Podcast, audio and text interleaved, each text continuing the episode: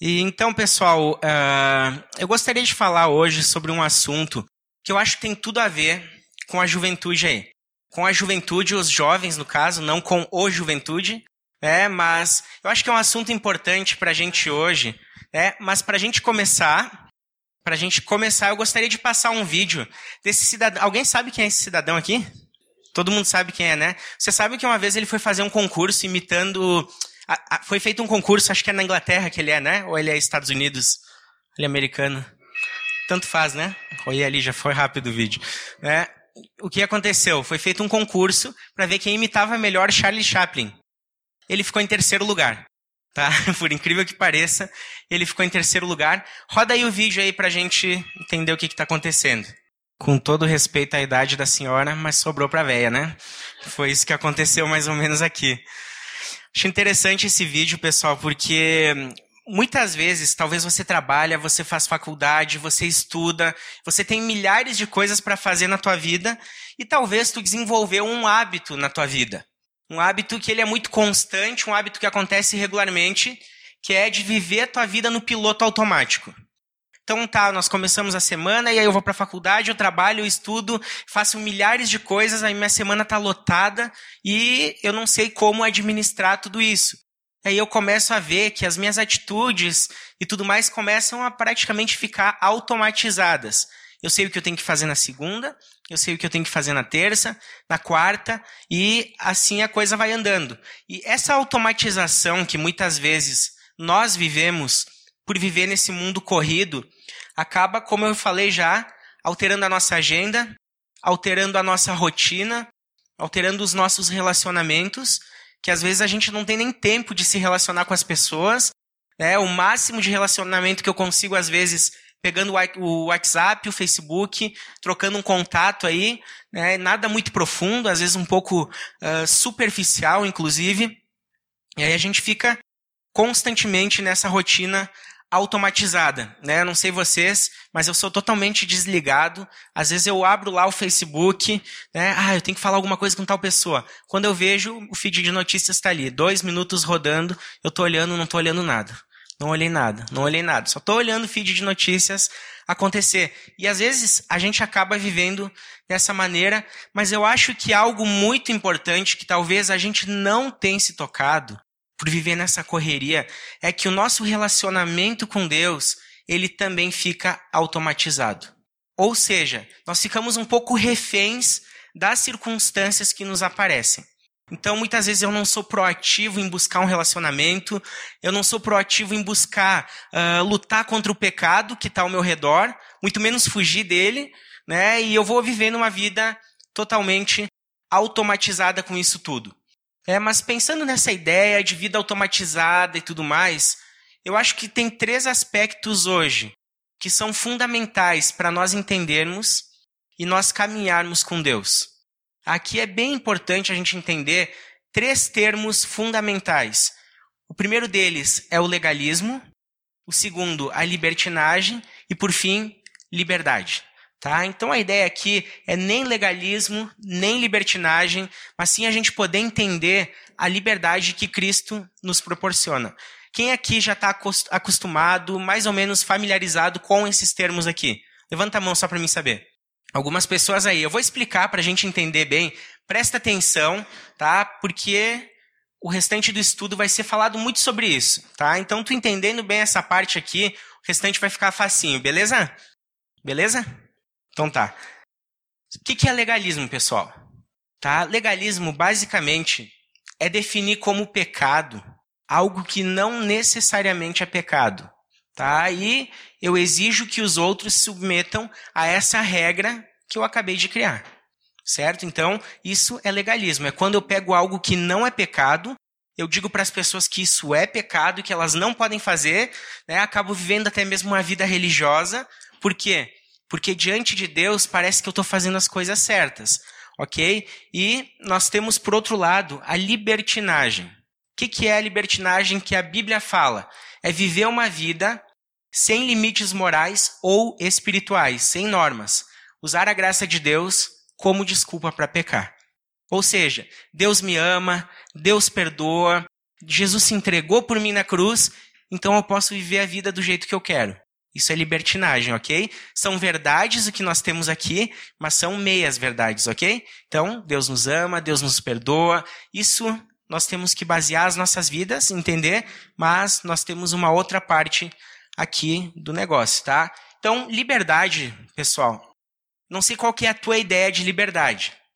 Talvez é quando tu chega domingo de noite e na segunda-feira tem feriado. Isso é uma das melhores ideias de liberdade que a gente tem, né? Tu vê o Fantástico, né? Dá até vontade de ver Fantástico, não dá vontade? E aí tu vê o Fantástico, tu pensa, amanhã não precisa acordar cedo. Tu liga teu Netflix tranquilão, tudo na boa, bota uma sériezinha boa lá, bota lá um Demolidor, The Walking Dead, não sei o que vocês gostam de assistir, né? Bota uma sériezinha boa e fica tranquilo, né? Mas o dicionário traz para nós um, um, um conceito bem legal de liberdade, que ele diz o seguinte: liberdade é a condição do ser que não vive em cativeiro, condição de pessoa não sujeita à escravidão ou servidão. Ok? Esse é o conceito de liberdade. Mas eu quero trabalhar com vocês, pessoal, uma ideia fundamental e bem importante para a vida de vocês, que é a verdadeira liberdade. Talvez o mundo e as pessoas que estão ao redor de vocês não entendam o que, que significa liberdade. Porque a própria Bíblia fala que Satanás cegou o entendimento das pessoas para que elas não conhecessem a verdade. E a verdadeira liberdade que eu quero falar para vocês hoje é a liberdade em Cristo. Essa verdade que a Bíblia tanto fala, de que nós somos livres, de que nós não somos presos a nada, de que nós não dependemos de nada para ser felizes, a não ser de ter uma conexão constante com Jesus, acreditar na palavra e como é que eu sou livre hoje, o que, que Jesus fez por mim para que eu pudesse ser livre. Para que eu pudesse experimentar uma vida que não é sujeita à escravidão a nada. Uma vida que eu possa viver de verdade e dizer: eu sou livre. Mas por que eu sou livre? Eu acho que essa é uma grande pergunta para nós entendermos. Olha que interessante o que, que fala 1 Coríntios 7, 22. Pois o escravo que foi chamado pelo Senhor é agora um homem livre que pertence ao Senhor.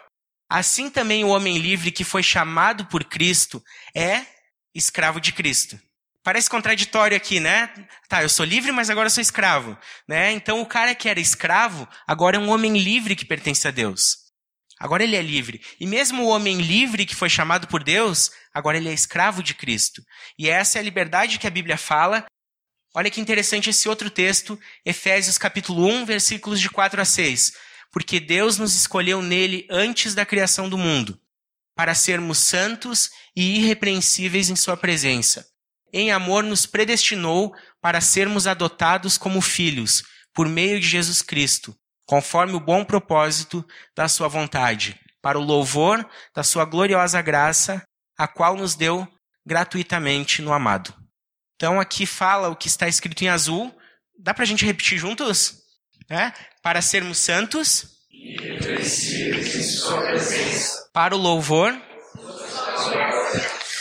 Isso é a verdadeira liberdade em Cristo. E nós precisamos entender, pessoal, que essa ideia de legalismo, que é viver só debaixo de leis e de regras que talvez nem estejam na Bíblia, tá? Ou viver a libertinagem, que é usar a graça de Cristo como desculpa para pecar, essas duas coisas, pessoal, são prejudiciais para o nosso relacionamento com Jesus. Tá? Duas coisas prejudiciais. Por quê? As duas ideias distorcem um conceito bíblico do que, que é liberdade. Tá? Jesus fala que nós fomos libertos da morte, da lei, do pecado. Ou seja, se você aceitou Jesus, se você teve um encontro com Jesus, você não vai morrer. Você não vai morrer eternamente. Você não vai para um lugar chamado inferno, que a Bíblia denomina. Você não vai para esse lugar porque Jesus Cristo pagou o preço por você. Você não é mais, mais preso na lei. Você não precisa fazer coisas para impressionar a Deus. Por quê? Nada impressiona a Deus. Nós não podemos impressionar a Deus. E, por fim, nós somos libertos do pecado. Ou seja, nós não precisamos mais satisfazer tudo aquilo que nós queríamos uma vez. Aquela vida vazia, em busca de coisas, e amanhã eu preciso fazer algo para ser feliz, e eu tenho que ser mais feliz ainda. Eu não preciso mais disso, porque a Bíblia me libertou. E a gente vai entender ao longo do estudo o que, que isso significa. Mas o que, que é interessante, pessoal? Nós somos livres. Nós somos livres. E o que, acontece? Quando eu vivo uma vida de legalismo, eu volto a ser escravo da lei. E quando eu vivo uma vida de libertinagem, eu volto a ser escravo do pecado. As duas coisas estão erradas diante de Deus. Eu quero analisar com vocês agora como essas duas atitudes influenciam a nossa vida. Tá? De duas maneiras elas influenciam nossas vidas. E eu quero te convidar para abrir nesse texto aí. Caso tu não trouxe tua Bíblia, o texto também está projetado. Tá? Então, 2 Samuel, capítulo 11, versículos de 1 a 5. Diz o seguinte: Na primavera, época em que os reis saíam para a guerra, Davi enviou para a batalha Joabe com seus oficiais e todo o exército de Israel. E eles derrotaram os amonitas e cercaram Rabá. Mas Davi permaneceu em Jerusalém. Uma tarde, Davi levantou-se da cama e foi passear pelo terraço do palácio. Do terraço viu uma mulher muito bonita tomando banho e mandou alguém procurar saber quem era. Disseram-lhe: É Batseba, filha de Eliã e mulher de Urias, o Itita. Davi mandou que a trouxessem e se deitou com ela, que havia acabado de se purificar da impureza da sua menstruação. Depois disso, voltou para casa. A mulher engravidou e mandou um recado a Davi, dizendo que estava grávida. Basicamente, essa história de Davi. Davi estava lá tranquilão no palhaço. No palhaço, não. No palácio. e viu uma mulher bonita tomando banho. E aconteceu. Tá? Basicamente essa história, Davi viu a mulher bonita tomando banho e pimba, né? Foi o que aconteceu na história aqui. O que, que é interessante, pessoal, a gente analisar? Tá? Primeira coisa que eu vejo nessa história é que a libertinagem ela é um troço meio sutil. É um negócio que parece que não está acontecendo, chega devagarzinho aqui, a gente às vezes nem se dá conta, né? Porque a gente vive no automático. O que, que acontece nessa história é que a libertinagem ela não tem aparência de pecado. Não parece que vai acontecer alguma coisa tão ruim assim, algo tão triste, mas ela possui um poder extremamente devastador. Tem o poder de arruinar com uma vida. Por que, que eu digo isso? A gente olhando para o versículo 1, começa dizendo, na primavera, época em que os reis saíam para a guerra, mas Davi permaneceu em Jerusalém. Que é a primeira parte da nossa história, ok? Eu acho interessante a gente for olhar Davi. O primeiro erro dele foi que ele não cumpriu com as tarefas básicas dele. Ele não cumpriu com aquilo que era básico. Davi permaneceu em Jerusalém. Agora tu imagina, naquele tempo, há muitos anos atrás, todos os homens, eles saíam da cidade e todos os homens fortes, capacitados e que podiam lutar, eles iam para a guerra. E o rei era aquele cara que estava lá no meio de todo mundo e as pessoas olhavam: "Ah, mas o meu rei está aqui com a gente. O rei está aqui, ele vai lutar por nós. Se até o rei está aqui lutando, saiu do palhaço, ele pode lutar com a gente. E a gente tem uma moral mais elevada, por quê? Porque o rei está aqui. Né? E era isso que acontecia. Davi fica numa cidade muito menos povoada de homens, em primeiro lugar. É isso que acontece. É uma cidade vazia de homens. Davi está lá no meio da mulherada. Né? Bendito sois vós entre as mulheres. Era isso que aconteceu com Davi nesse momento. Né? Esse era o lugar que Davi devia estar? Qual era o lugar que ele tinha que estar? Qual era o lugar? Aonde? Na batalha. Na guerra. Né? Mesmo que não seja pecado Davi estar tá no palácio dele. Não era pecado nenhum, Davi estava em casa. Talvez não era um grande pecado, não era essa questão. Ainda que Davi, no início de tudo, ele não tivesse más intenções. Talvez Davi não estava para o crime. Né? Às vezes a gente está meio para o crime já, nossa cabeça está meio maldosa. Ah, vou chegar em casa, vou fazer tal coisa. Ah, não, agora que eu vou para a faculdade, ninguém me segura. Né? Não era essa a ideia de Davi aqui. Davi estava tranquilão. Vou ficar aqui e deu. Mesmo que tudo isso acontecesse, Davi ele tinha que estar na batalha, porque era obrigação dele. O lugar que Davi tinha que estar era lá. E olha que interessante, se a gente for olhar a progressão do pecado de Davi. Olha o que acontece. O versículo 2 fala: Foi passear no terraço, viu uma mulher muito bonita tomando banho. Procurou saber quem era. Podia ter fugido. Procurou saber quem era. Quarto lugar, mandou trazer ela, ele era o rei, ele fazia o que ele queria, e se deitou com ela. Devagarzinho. As coisas foram acontecendo. Passo por passo. O pecado não foi escancarado na vida de Davi. Talvez ele tenha parecido até distante para ele. Talvez esse pecado de Davi não tenha parecido uma realidade próxima. Né? E aí ele cai numa armadilha que talvez ele mesmo tenha feito sem perceber. Ele caiu numa armadilha que talvez nem ele percebeu que ele mesmo tinha feito. E o que, que eu quero dizer para vocês nessa noite, pensando na história de Davi? Eu acho que existe uma linha muito tênue entre a gente conseguir aproveitar a nossa liberdade e cair na libertinagem. Cair naquela vida que eu não tô nem aí. Acho que existe uma linha muito tênue que a gente anda. E Davi decidiu andar exatamente nessa linha, no limite da coisa, quando ele fica sozinho no palácio. Vocês já viram esse esporte aqui? Alguém que é mais radical aí, né? Talvez saiba pronunciar o nome. Eu creio que se chama slackline. É isso? Isso? Beleza, hoje de tarde a gente foi. Como é que é o nome do parque, Fábio? Parque de aventura lá. E a gente viu o pessoal saltando de bang jump. Rapaz, aquilo é coisa de louco, é nunca que eu vou fazer um negócio desse. Primeiro lugar, que eu acho que o elástico nem me aguenta, né? Então, isso aí, eu não vou nem arriscar a minha própria vida, senão daqui a pouco estica tanto que eu vou parar no chão, né? O negócio, né? A ideia é que o elástico segure a gente, mas é melhor não arriscar. E esse esporte não é para alguém do meu porte praticar. É alguém que tem um pouquinho mais de equilíbrio, um cara um pouquinho mais. Eu acho interessante que esse esporte, né? Se alguém talvez do meu tamanho praticar, o cara vai lá, ele vai se machucar, porque vai cair, daqui a pouco torce o pé, torce um tornozelo. Se tu não tem a habilidade necessária para praticar esse esporte aqui, talvez vai dar um problema meio sério, porque tu tem que andar certinho na linha, né? E eu acho que semelhante esse esporte aqui, uh, a gente gosta de andar em cima da linha. A gente gosta de andar um pouquinho naquele risco, viver perigosamente. Né? A gente gosta de andar naquele. Não, mas eu sou livre, eu posso fazer, eu posso. Né? Não, a gente nem se pergunta se eu devo fazer. A gente diz, não, eu posso. Né? E a gente gosta de andar na linha. Talvez a gente não enxerga o chão abaixo. Né? Que, pô, daqui a pouco eu cair, eu vou me machucar. Mas eu acho que é muito sério esse esquema todo quando a gente enxerga o chão que está abaixo de nós e a gente faz que nem esse cara aqui. A gente sabe o perigo. A gente sabe o problema. A gente sabe o que, que vai acontecer se eu andar na corda, que eu posso cair e eu posso morrer, e isso pode ser para minha vida toda.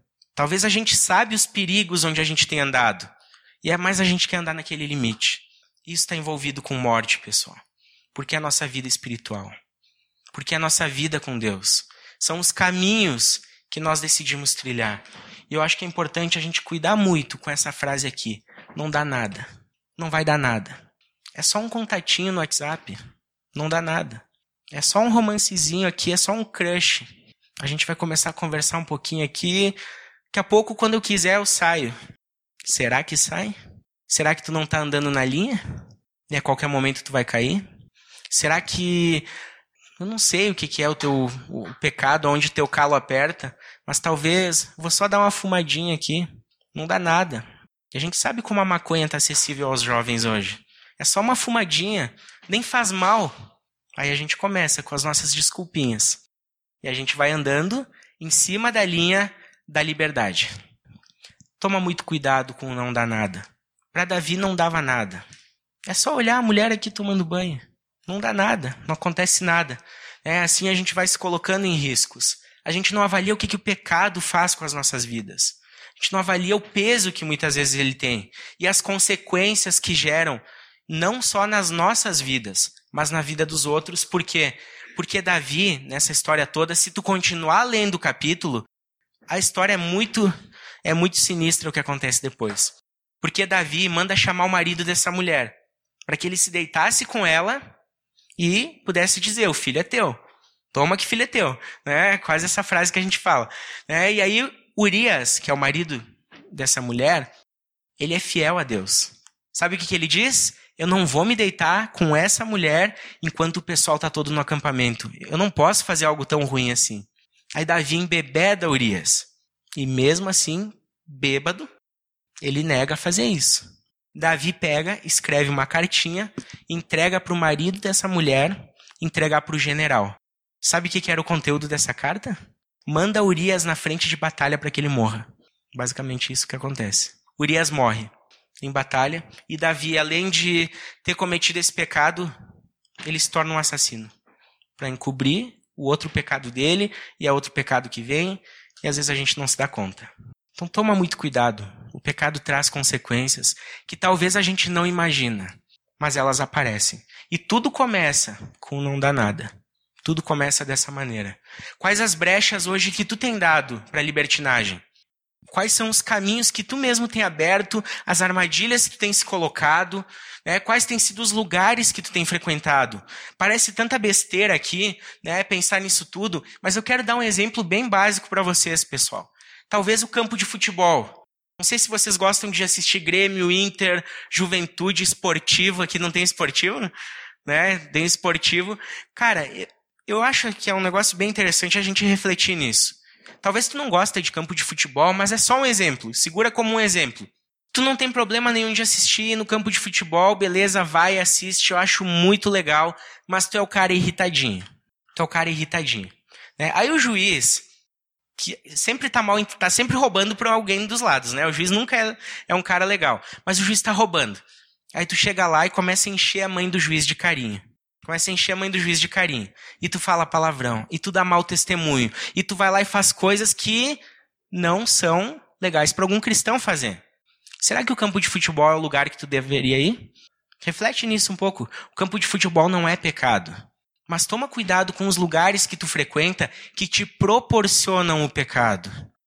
Você não precisa se afastar dos teus amigos. Tem nada a ver com isso. Você não tem que se afastar das pessoas que você andava e de lugares que você gosta de ir. Mas toma cuidado que se esses lugares te proporcionam o pecado, te coloca uma pergunta: será que eu deveria ir nesse lugar?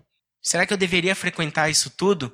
Será que eu deveria manter e cultivar essas amizades e as más influências que eu tenho, que me empurram muitas vezes para fofoca, para imoralidade, aquele grupinho do WhatsApp que só rola pornografia. Será que tu deve fazer parte disso tudo? Tem vergonha de sair? Vai parecer o crentão, né? Será que tu deveria estar nesse grupo?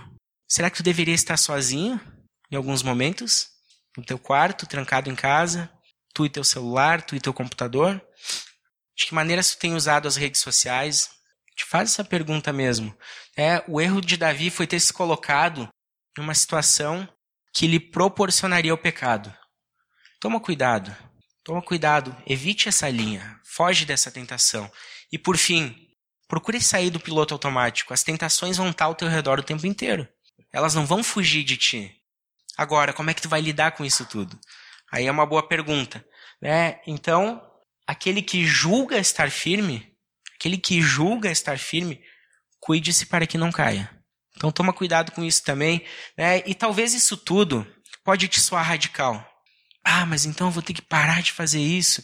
Ah, mas isso é muito radical. Será que vale a pena? Né? Eu acho que tu tem que pensar algo muito sério. Porque vida com Deus, cristianismo é radical. Cristianismo é radical, vida com Deus significa morte. Porque Jesus morreu na cruz por ti. Porque Jesus se entregou por ti quando tu fazia coisas que não agradavam ele.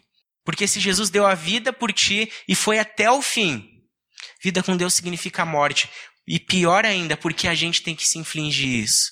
A gente tem que negar algumas coisas. E tem que dizer não. Tem que aprender a dizer não. Tem que aprender a dizer não para nós mesmos. Pode soar radical, mas lembra o que Jesus fez por ti na cruz.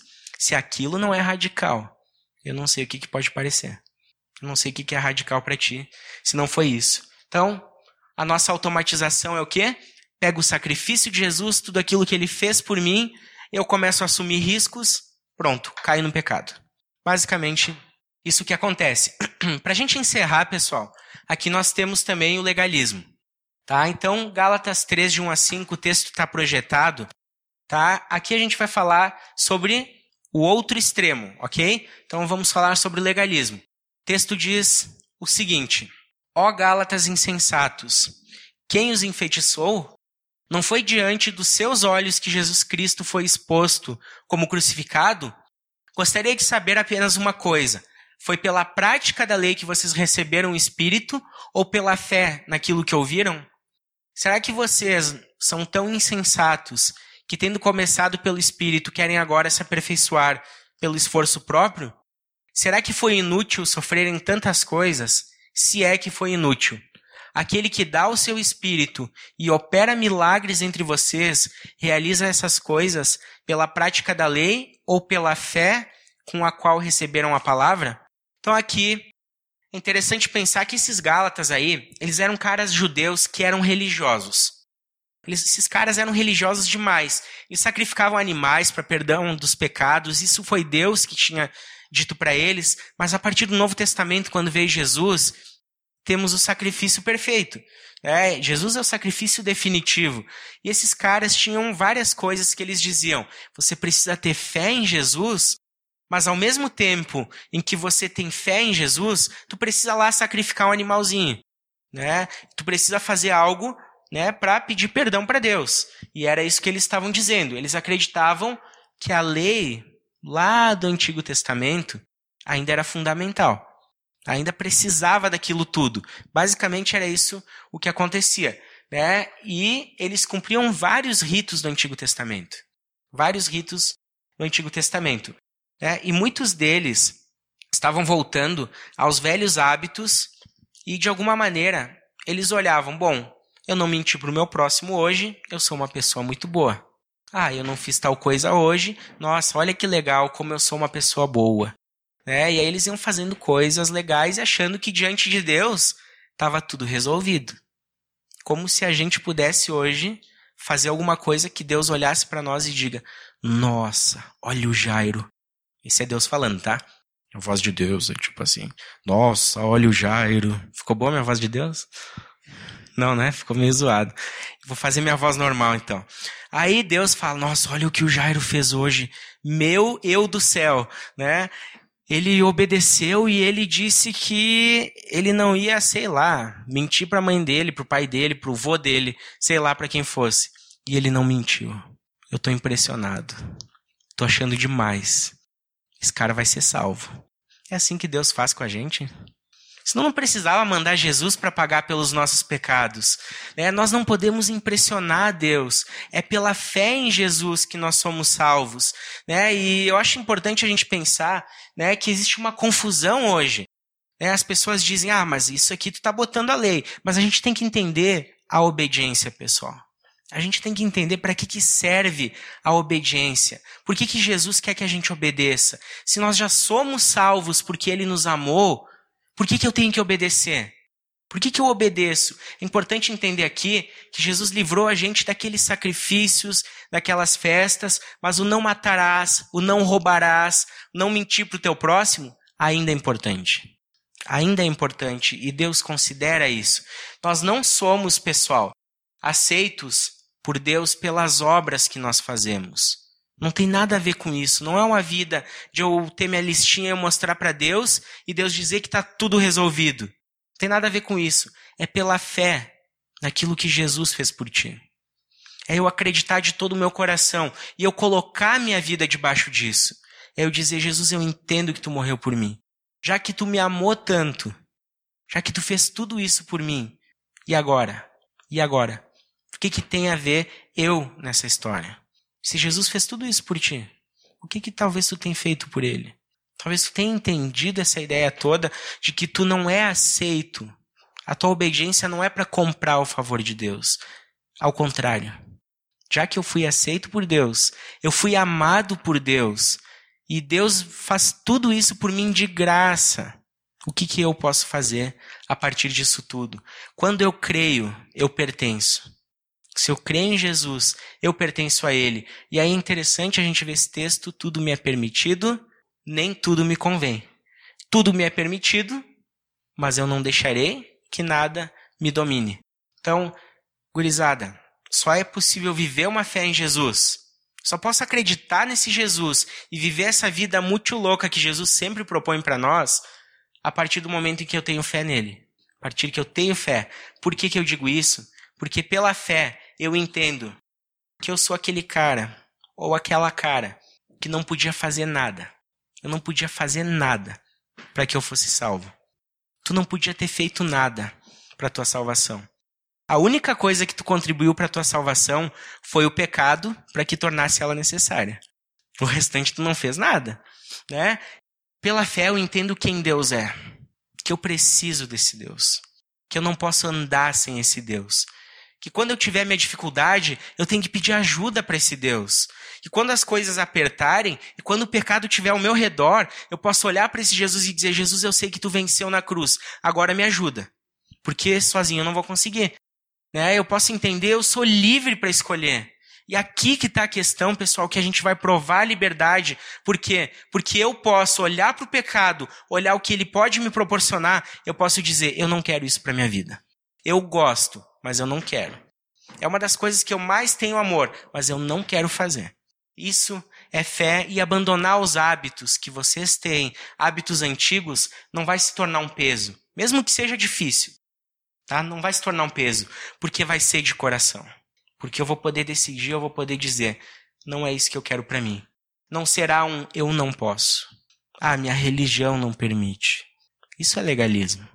Minha religião não permite eu fazer isso. Tem nada a ver com isso. Eu decidi. Tá no meu coração isso tudo.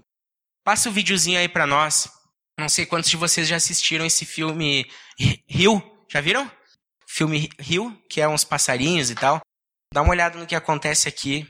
Se passa aqui no Brasil a ideia do filme todo.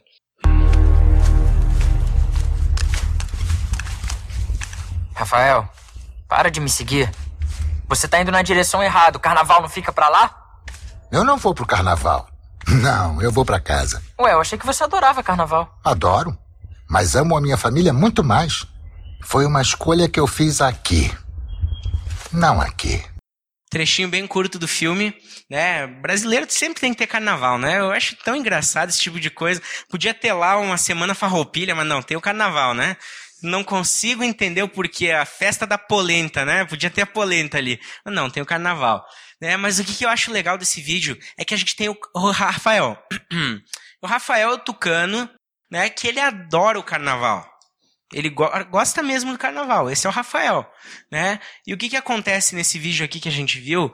Esse cara tava curtindo demais isso tudo, mas aí ele chega lá no passarinho, que eu não me lembro o nome, o passarinho de azul, vou chamar ele de passarinho, é o nome dele agora, né? Aí ele chega no passarinho e ele pede: "Tá, mas tu não vai pro carnaval?" Né? "Não, não vou." "Tá, mas eu achei que tu gostasse tanto do carnaval." "Mas eu gosto." Né? Só que eu amo mais a minha família. Isso é liberdade para poder escolher. Eu sei que todos vocês aqui, de uma maneira ou de outra, amam os pecados que vocês cometem. Tô certo ou tô errado? Ninguém precisa ser hipócrita, né? Eu também amo os meus pecados. A gente gosta, senão, senão não pecava, né? Senão seria muita burrice, né? Com todo respeito. Mas a gente ama, a gente gosta de fazer aquilo que nos dá prazer. Mas galera, o que Jesus quer te dar é a liberdade de dizer: eu não quero isso. É a liberdade de tu poder dizer: eu quero seguir a Jesus. Eu quero viver essa vida. Por mais que eu ame o carnaval, eu amo muito mais a minha família. Por mais que eu ame o meu pecado, eu amo muito mais Jesus. E eu posso escolher porque é uma decisão de coração. Isso a gente acaba com qualquer regrinha. Por que, que eu não vou em tal lugar? Porque eu decidi que se eu for lá, eu posso pecar. Por que, que eu não faço isso? Porque eu sei que se eu fizer tal coisa, eu vou desagradar a Deus. Isso é vida com Deus, gurizada. Reflitam nisso. Eu quero te deixar um minutinho agora, abaixa tua cabeça aí, fecha teus olhos, se concentre agora. Como é que tu tem vivido a tua vida com Deus? Será que é uma vida baseada em regras? Pensa aí do teu lugar. Será que é uma vida talvez voltada para essa libertinagem de eu faço o que eu quero, a hora que eu quero, do jeito que eu quero, porque Jesus me ama? Quais são as brechas hoje que tu tem dado para o pecado? Aquelas armadilhas sutis que tu tem se colocado. Peça a Deus agora que Ele te dê sabedoria, que Ele te dê coragem e que você possa não viver uma vida no automático, mas uma vida que seja uma vida que seja ligada com Deus, a tal ponto de que quando essas coisas aparecerem, tu possa decidir. Peça para que Deus te dê esse coração aí. Depois eu encerro com uma oração. Senhor Jesus, eu quero te agradecer, Pai, pela vida de todos aqui hoje. Obrigado, Pai, porque o Senhor é um Deus tão bondoso, um Deus que nos deu uma vida, Deus, que nós não temos como medir, Pai, esse presente que ganhamos, Pai. É uma vida eterna, é uma vida em que o Senhor está presente em nossas vidas, uma vida em que o Senhor se revela pela tua palavra, Pai.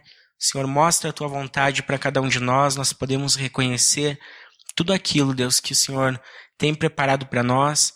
E eu quero te pedir, Pai, perdão pelas muitas vezes em que eu fui ou legalista, Pai, ou eu fui uma pessoa libertina, Pai.